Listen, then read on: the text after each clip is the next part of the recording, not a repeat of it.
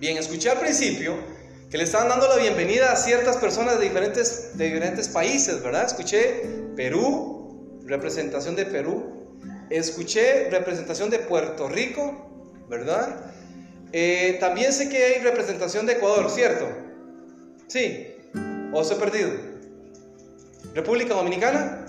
Sí, sí, sí, la mayoría vi que movieron su cabeza. ¿Qué más? Tenemos aquí representación de dónde? De Guatemala. Con los chuchitos incluidos. ¿Qué más? México. México, México, México. Bolivia. ¿Qué más? Honduras y sus baleadas. ¿Qué más? Salvador y sus pupusas, ¿verdad?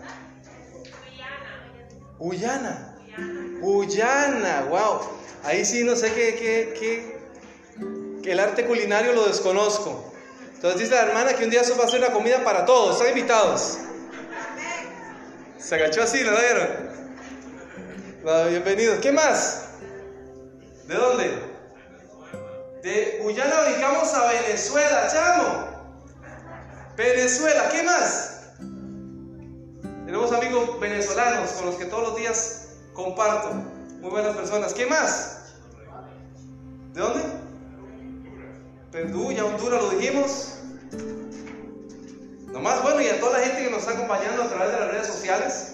Sabemos que siempre el mensaje que se predica también se comparte y lo podemos eh, alcanzar a lugares donde nosotros no nos imaginamos, ¿verdad? Así que una cordial bienvenida a todos también los que nos están acompañando a través de las redes sociales en diferentes países de Latinoamérica y otras latitudes. Por supuesto que también tenemos representación de Costa Rica, del país, lo dijeron ahorita, del Gallo Pinto, del Pura Vida.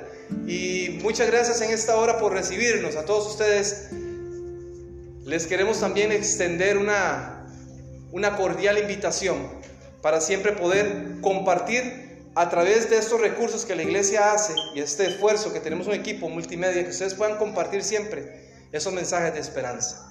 Para eso son esos recursos multimedia. Así que que el Señor bendiga en esta hora de estudiar su palabra y que todos se sientan bienvenidos en la casa del Señor. Vamos a estudiar en esta hora una historia de un hombre, de un hombre eh, que posiblemente usted conozca en el desarrollo de la historia, pero déjeme explicarles un poquito acerca del contexto en el que se encuentra. Durante mucho tiempo, Siria e Israel estuvieron siempre frecuentemente en diferentes guerras. Esta historia se desarrolla básicamente en un contexto donde había un momento de paz entre esas naciones. Así que quiero invitarle a que busque conmigo Segunda de Reyes, Segunda de Reyes, el capítulo 5. Vamos a hablar de un hombre allí de un gran general, de un hombre llamado Naamán. Así es, este hombre, Naamán. Pero no solamente vamos a estar hablando de este hombre que va a ser el personaje principal de esta historia, sino que por ahí también van a aparecer otros personajes que nos van a llenar de verdad de gran reflexión.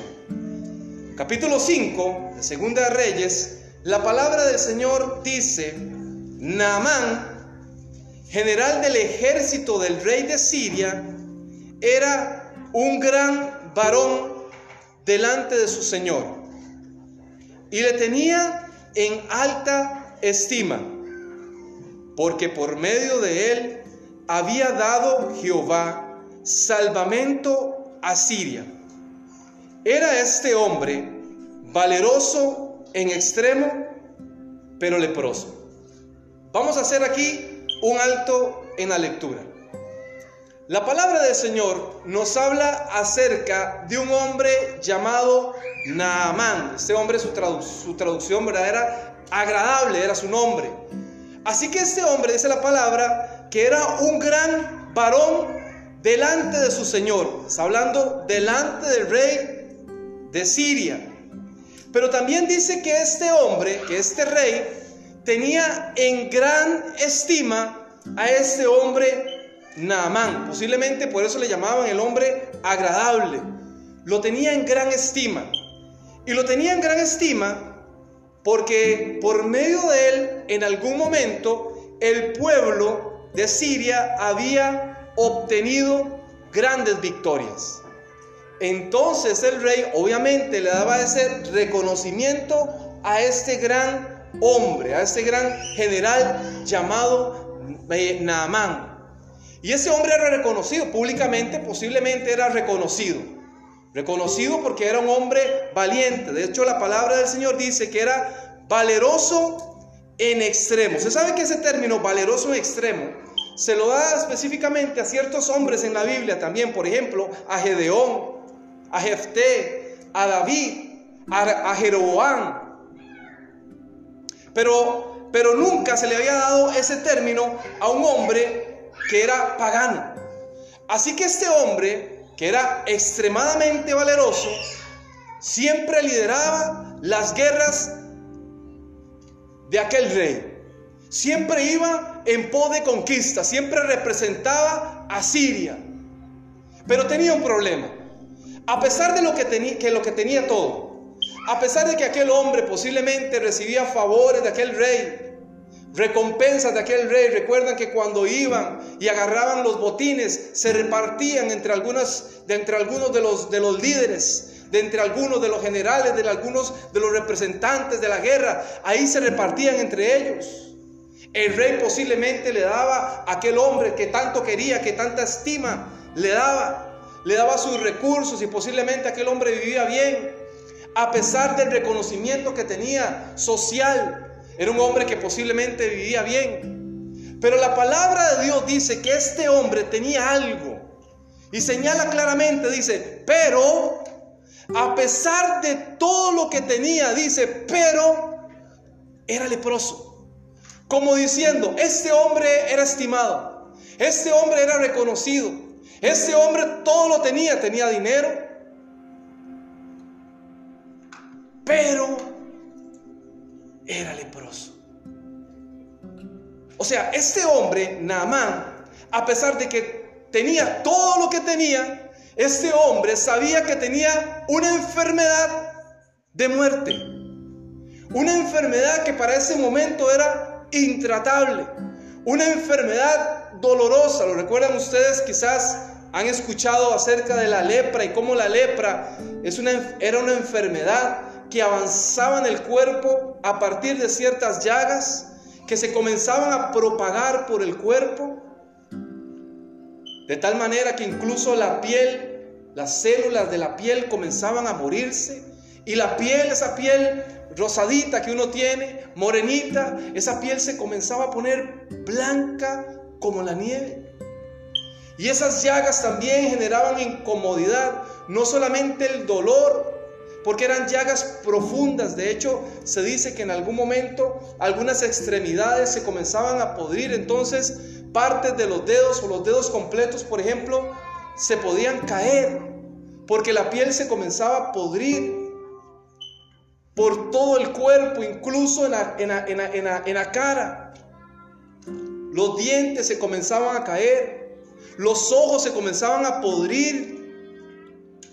La nariz se comenzaba también a caer. Entonces quedaba un hueco profundo. Era doloroso.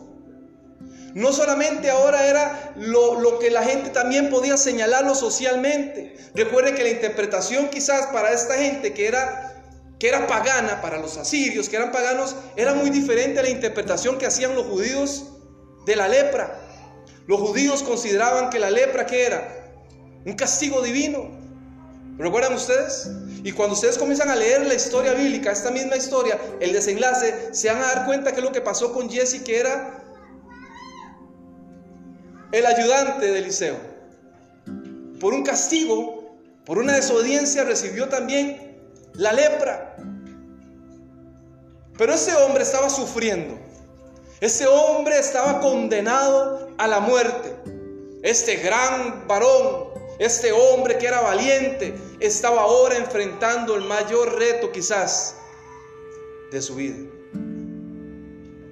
Yo no sé si hoy le estoy hablando aquí a un hombre, a una mujer, que hoy está enfrentando el mayor reto de su vida.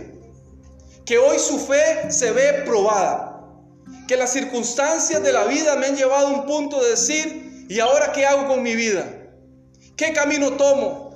¿Qué alternativa? No me cabe duda, la Biblia no lo dice. Pero a mí no me cabe duda que quizás este hombre, Namán, con todos sus recursos, con todo lo que tenía, con todo lo que podía haber alcanzado en algún momento, había buscado ayuda. Posiblemente había buscado a los médicos tal vez más sobresalientes. Posiblemente había buscado la medicina que tenía ahí, alternativa que tenía ahí a, la mano. Pero no había podido curarse. Pero su enfermedad seguía avanzando. Pero su dolor seguía aumentando. El capítulo 5, el versículo 2 dice, y de Siria habían salido cuadrillas y habían llevado cautiva de la tierra de Israel una muchacha, la cual, sirviendo a la esposa de Namán, dijo a su señora, si rogase mi señor al profeta que está en Samaria, él lo sanaría de su lepra. Noten ustedes lo que la aparición acá de una muchacha. Dice la palabra del Señor que en algún momento aquellos asirios que salían a conquistar ciertos territorios llevaron cautivos algunos israelitas. Dentro de esos cautivos llevaban una muchacha, algunas versiones dicen una niña. Y ahí estaba esa muchacha. Cuando aquella muchacha se dio cuenta que aquel hombre, el esposo de la mujer eh, que a ella servía, estaba enfermo, aquella muchacha tomó una actitud diferente. Yo no sé qué hubiera hecho usted. Quizás tal vez usted pensando, quizás tal vez yo, no sé, tal vez alguien pensaría así y dice, ah, por haberme traído aquí, vea, que sufra. Qué bueno que está sufriendo. Qué rico, dirían en mi país, que está sufriendo. Pero aquella niña, aquella joven, tenía una actitud diferente. Aquella joven tenía una convicción de vida diferente. Aquella, aquella mujer, a pesar, aquella joven, aquella niña, a pesar de haber sido llevada cautiva, seguía desarrollando un corazón con convicción, con fe, con esperanza. No había perdido su confianza en el Señor, en su Dios. Así que cuando se dio cuenta acerca de la condición de aquel hombre, Naman, se acercó donde su ama y le dice, mire, si tan solo su esposo se acercara donde el profeta de Israel, estoy segura que él le va a ayudar. Estoy segura que el Dios Todopoderoso le va a ayudar. Qué impresionante tuvo que haber sido el testimonio de esta joven, de esta muchacha, para que aquel hombre, aquel general, aquel hombre que estaba acostumbrado a dar órdenes, haya aceptado la invitación. ¿Se ha puesto a pensar usted en eso?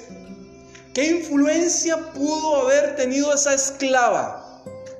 La ayudante, ¿qué va a saber ella? Si ella es la ayudante, ella es la esclava, ella es la israelita, es una niña. Aquel hombre, Naamán, confió en aquella joven.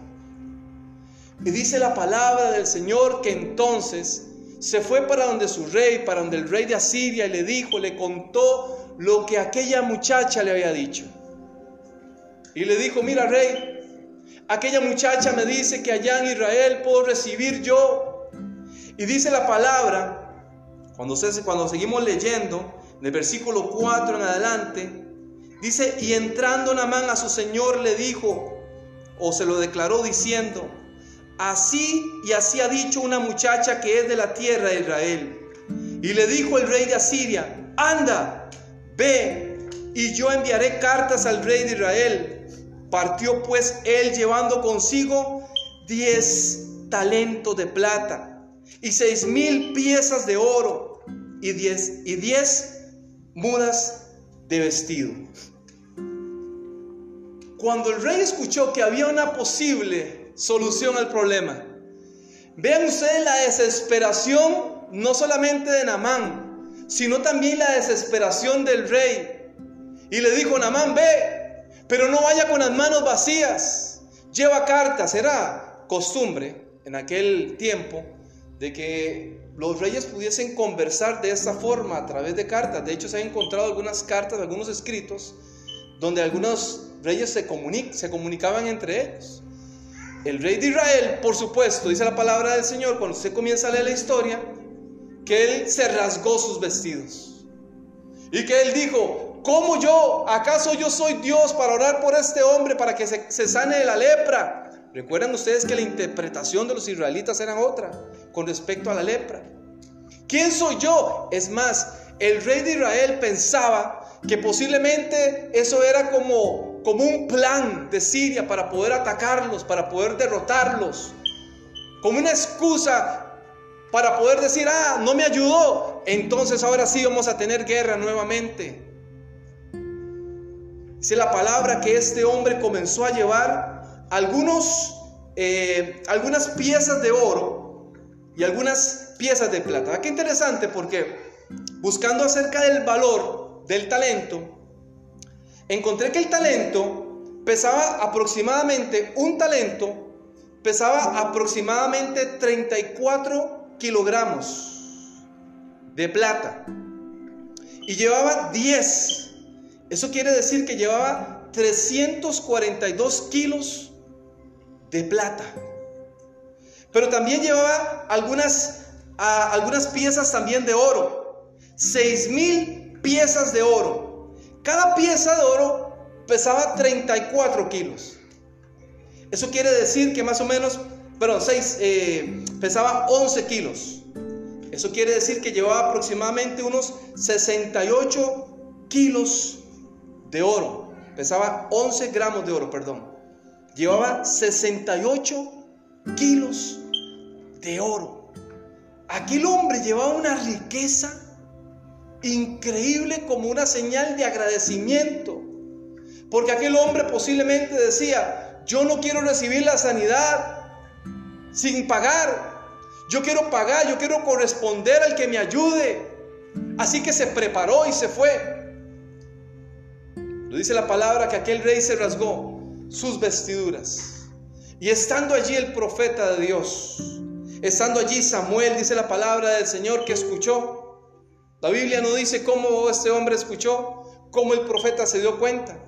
Pero cuando se dio cuenta acerca de lo que estaba haciendo el rey de Israel, y cuando se, dio cuenta que había un hombre que venía de camino para buscar al Dios de Israel, para buscar una posible respuesta a lo que él estaba buscando durante tanto tiempo, una posible eh, solución a su problema. Dice que aquel, aquel profeta de Dios, Samuel, dijo, bueno, dile que venga a mi casa.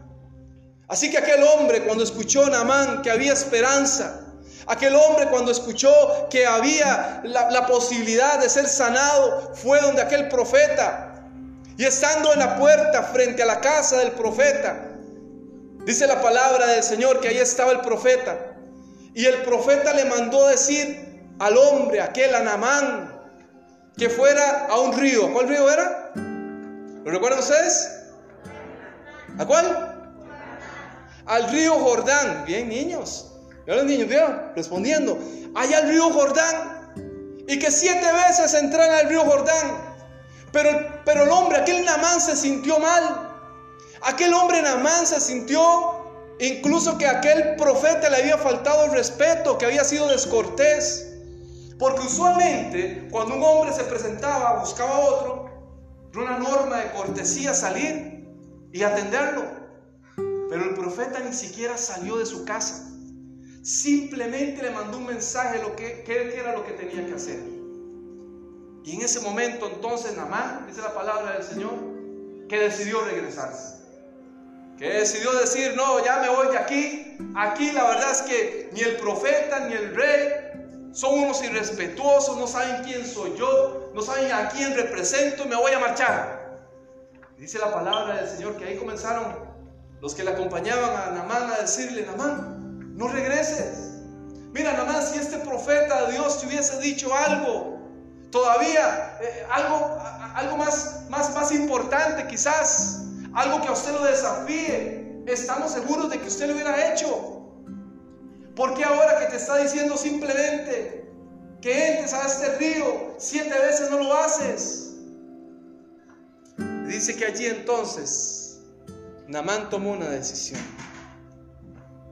Estando frente a aquel río, Namán comenzó a cuestionarse y decía, pero es que allá en Damasco hay mejores ríos.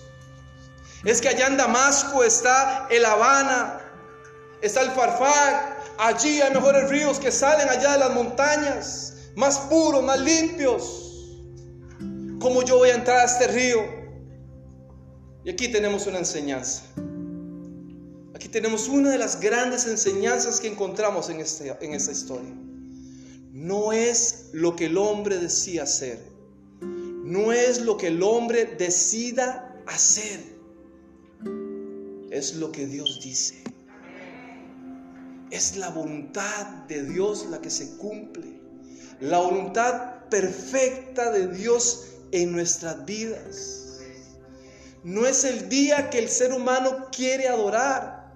Es el día que Dios estableció para adorar. Hoy vivimos en un mundo donde cada quien quiere hacer lo que le da la gana. Donde cada quien quiere vivir de acuerdo a sus principios donde cada quien quiere vivir de acuerdo a sus normas de vida. O vivimos un mundo donde cada quien quiere disfrutar y el lema, el lema es, si se siente bien, no hay problema. Y nos olvidamos que Dios tiene normas. Nos olvidamos de que Dios tiene los estatutos que nos dicen a nosotros cómo debemos de actuar y cumplir su voluntad. No era en los ríos de Damasco, no era allí, era donde Dios estaba diciendo. ¿Recuerdan ustedes la historia bíblica? Allá en Juan capítulo 9, versículo 7 en adelante, donde había un hombre, dice la palabra del Señor, que estaba ciego.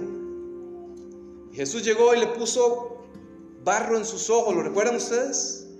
y le dijo, ve a lavarte al estanque de Siloé. No era en cualquier lugar, ve al estanque de Siloé, allí. Y dice la palabra que aquel ciego se fue y se lavó los ojos en aquel estanque y ahí inmediatamente recobró la vista.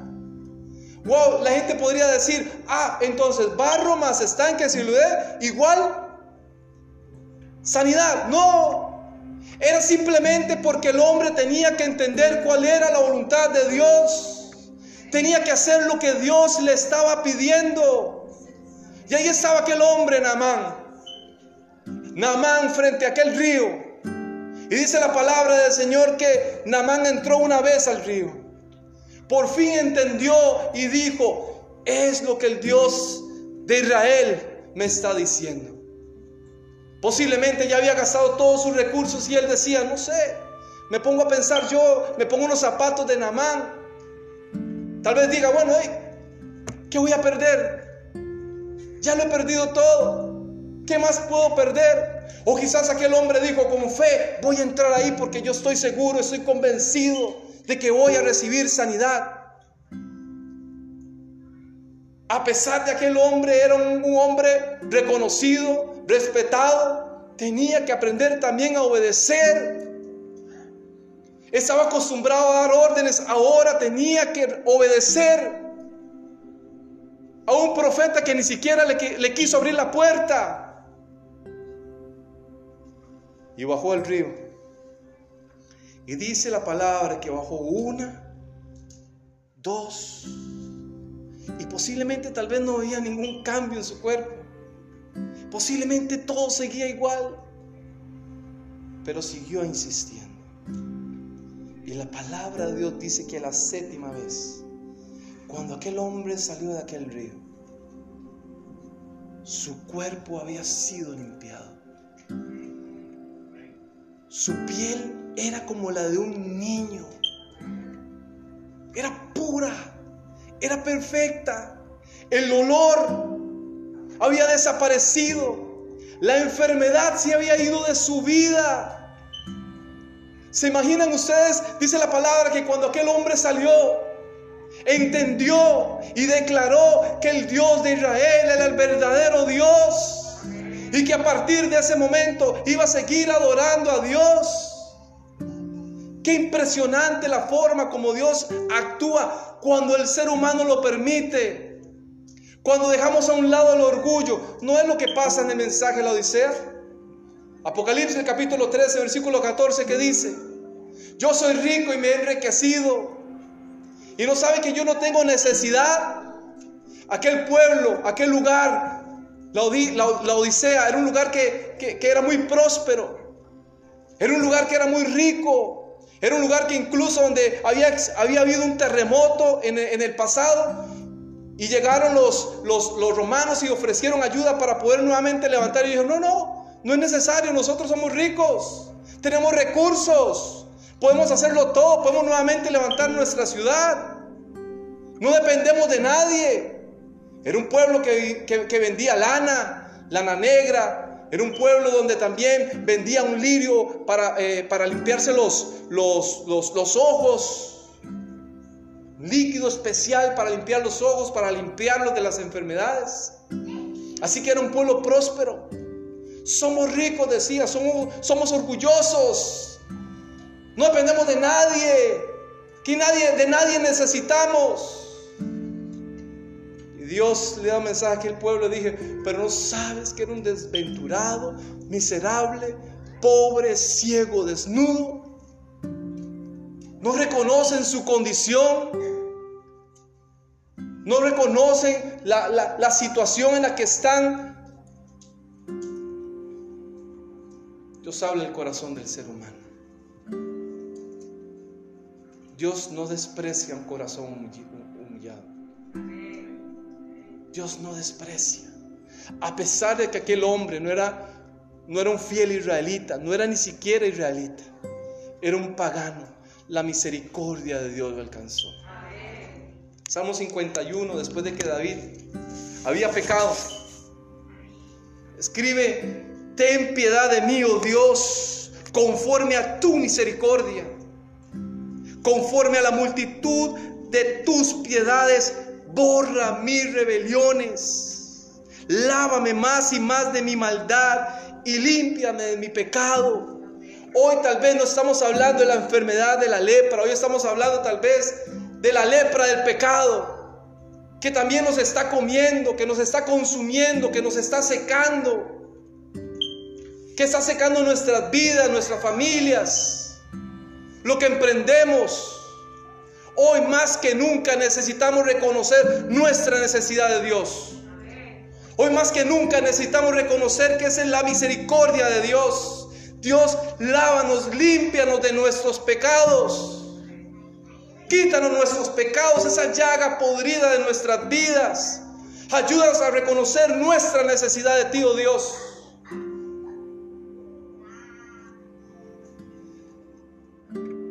Esa es la condición del ser humano. Namán lo representa a usted y a mí.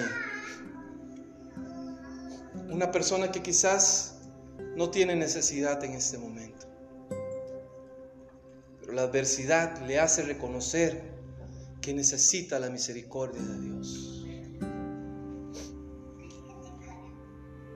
El hombre de fe, la mujer de fe, mueve la mano de Dios. Hicieron un experimento con unas ranas. Pusieron una rana en un agua a temperatura ambiente y, la rana se quedó ahí. Pusieron ahora una, una rana o agua caliente. Intentaron poner una, una rana y la rana salió de ahí. Pusieron ahora una rana en una temperatura ambiente, pero comenzaron poco a poco a subirle de temperatura. La rana se comenzó a adaptar a la condición del agua, a la temperatura del agua. Así que perdió el sentido la rana y cuando el agua estaba hirviendo, ya la rana nunca reaccionó. La rana murió hervida. ¿Saben que así hay personas? Personas que esa zona de confort Personas que, se conforman con la situación con la que están muchas veces. Y no inclinan sus rodillas y no le piden a Dios que tenga misericordia, sino que simplemente dejan pasar y no mueven la mano de Dios. Tenemos que aprender a salir de nuestra zona de confort, a dejar de ser cristianos, cristianas, perdón la palabra, mediocres, a exigirnos más, a depender más de Dios y no tanto de nuestras cualidades, de nuestro conocimiento.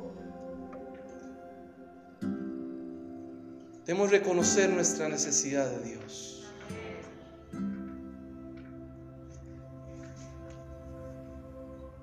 Dios es bueno. Dios es bueno. Dios es fiel. Que esta iglesia está pasando una situación difícil. Nuestra iglesia de Gutenberg también está atravesando la misma situación. Hemos perdido también a una persona muy querida.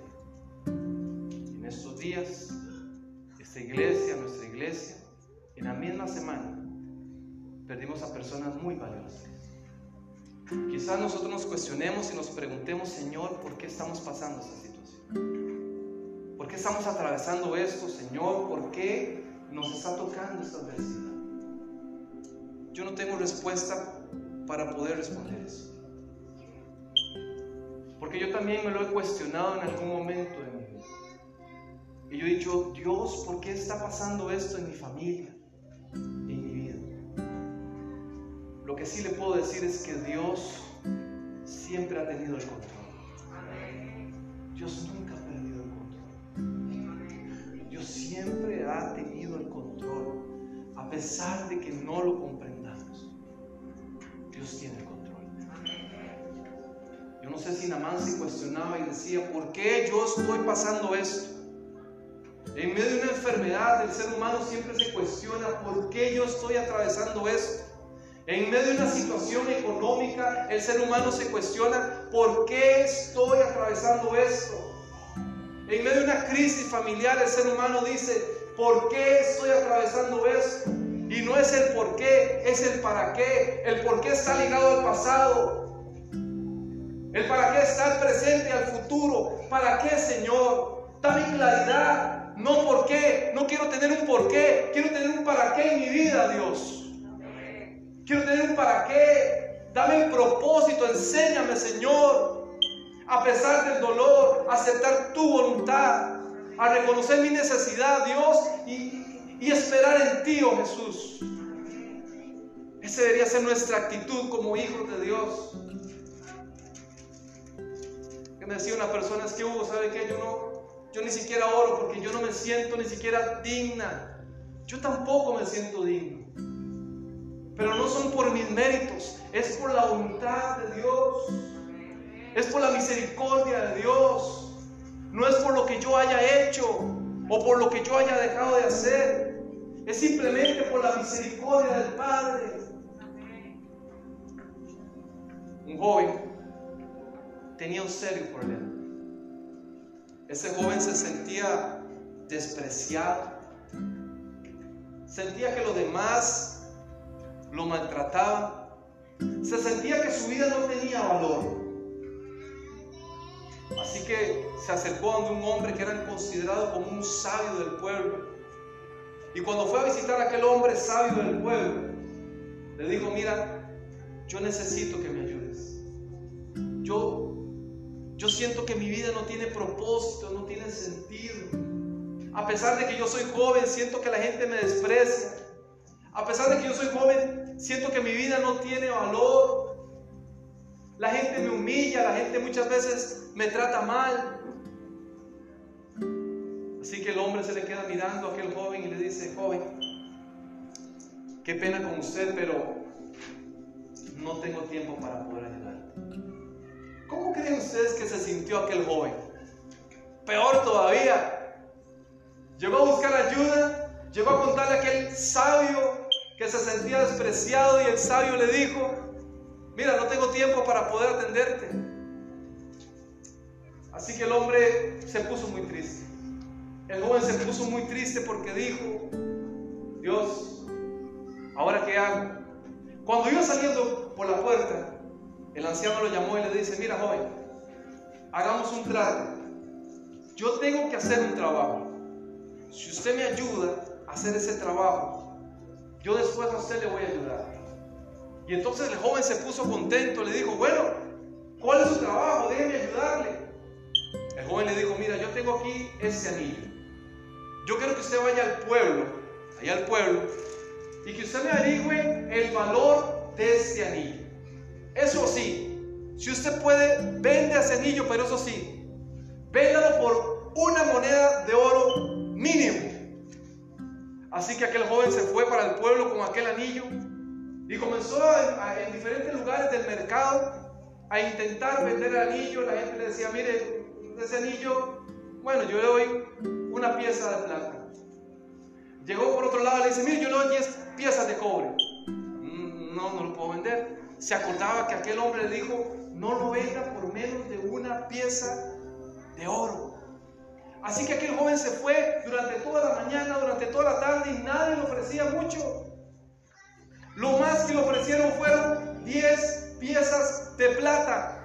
Así que al atardecer se fue donde aquel hombre, se puso triste y le dijo, mira, lo único que me están dando por, esta, por este anillo, lo más que me dan por este anillo son 10 piezas de plata. Es lo más que me ofrecen, es lo más que me dan. Yo creo que este anillo no tiene mucho valor, para serle honesto. Así que ese señor nuevamente tomó el anillo, lo limpió un tanto y le dijo, ven mañana. El joven se fue para su casa. Al otro día temprano llegó a la casa del sabio. El sabio estaba ahí sentado como siempre. Y le dijo el sabio al joven, ahora muchacho, vamos a hacer lo siguiente. Hoy vas a ir donde el joyero del pueblo. Eso sí, esta vez, por más que lo ofrezca o por menos que lo ofrezca, no venda el anillo. Así que el joven tomó el anillo y se fue para donde aquel joyero del pueblo. Y cuando llegó este joyero, el joyero comienza a revisarlo, comienza a ver el anillo, comienza a hacer una expresión como de asombro y le dice al joven, mira joven, qué pena con usted. En realidad yo quiero el anillo, pero hoy no puedo ofrecerte más de 50 piezas de oro por este anillo. El joven se le quedó, se quedó mirando, pero se recordó que el maestro le dijo, mira, no, no vendas por más que te ofrezcan el anillo. Y entonces el joven le dijo, bueno, 50 piezas. Le comenzaron a brillar los ojos. Sí, solo 50 piezas, pero es más, vea, hagamos un trato. Si usted me lo deja, después puede pasar una semana después y te voy a dar 20 piezas más. Es más, te voy a dar las 70 piezas de, de, oro por ese anillo. Así que el joven tomó el anillo y le dijo al Señor, bueno, yo después regreso. Se fue para donde aquel hombre, para el sabio, y le contó la historia. El sabio se le queda mirando y le dice, ¿sabes? Tú eres como esa, como este anillo. Y tienes que aprender algo en la vida. No todos te van a aprender a el valor de lo que realmente eres. Tenemos un gran maestro que nos da un gran valor como hijos, hijas de Dios, tenemos un gran valor delante de los ojos de nuestro Dios. Él nos ama profundamente y dio lo que Él, lo más valioso que Él tenía, para que usted y yo tuviéramos vida eterna. Ese es el Dios al que nos podemos acercar confiadamente para poder alcanzar misericordia. Él es nuestro Dios. Yo quiero invitar en esta hora. Quiero terminar haciendo una invitación para todos aquellos Namán que hoy se sienten que necesitan de Dios. Para todas aquellas mujeres, hombres que hoy reconocen su necesidad de Dios. Que necesitan ese toque de nuestro Dios. Que necesitan de la misericordia de Dios a que se pongan de pie. Hoy vamos a orar y vamos a pedirle a Dios que toque nuestros corazones. Y ahí donde usted está en su casa, Quizás está escuchando ese mensaje tal vez en otro tiempo, en otro momento, ahí en un automóvil. Ahí me decía un día una señora, mire Hugo, estaba escuchando un mensaje, un de esos haciendo el laundry, estaba ahí lavando y estaba escuchando. Yo no sé dónde usted va a estar escuchando este mensaje en este momento. Quizás no es el día de hoy, sábado. Quizás puede ser en otro momento. Pero sí quiero decirle que también ahí en ese lugar, abra su corazón. Permita que Dios actúe de manera poderosa en su vida. Reconozcámonos delante de nuestro Dios. Confiemos en Él y Él hará. Eterno Padre, estamos agradecidos en esta hora por tu amor y por tu misericordia. Dios, estamos agradecidos por el valor que tú nos das. Señor, a pesar de que a veces sentimos que nuestra vida no tiene propósito, no tiene sentido, a pesar de que a veces sentimos que los problemas nos abruman, Señor, ayúdanos a sentirnos amados, Dios. Haz una obra en nuestras vidas, Jesús. Quita la lepra de nuestras vidas, oh Dios. Quita el pecado que nos está que nos está comiendo, Señor. Que está comiendo nuestra mente, nuestros pensamientos. Ayúdanos, Señor, a alejar el pecado que está afectando a nuestra familia, a nuestros hijos. Dios nos acercamos a ti, porque solo tú tienes palabras de vida eterna. Jesús, haz tu obra perfecta en nuestras vidas, Dios. Cumple tu perfecta voluntad en ellas, Señor. Y ayúdanos a perseverar en la fe. Oh Señor, pido tu bendición sobre este lugar. Sobre cada persona que está escuchando este mensaje, Señor, que tu presencia esté con ellos, Señor. Danos la fuerza y la valentía para seguir perseverando, Dios. Y ayúdenos siempre a reconocer nuestra necesidad de ti. Gracias Jesús porque tú nos escuchas. Gracias Padre porque todo esto lo pedimos en el bendito nombre de tu Hijo amado Cristo Jesús. Amén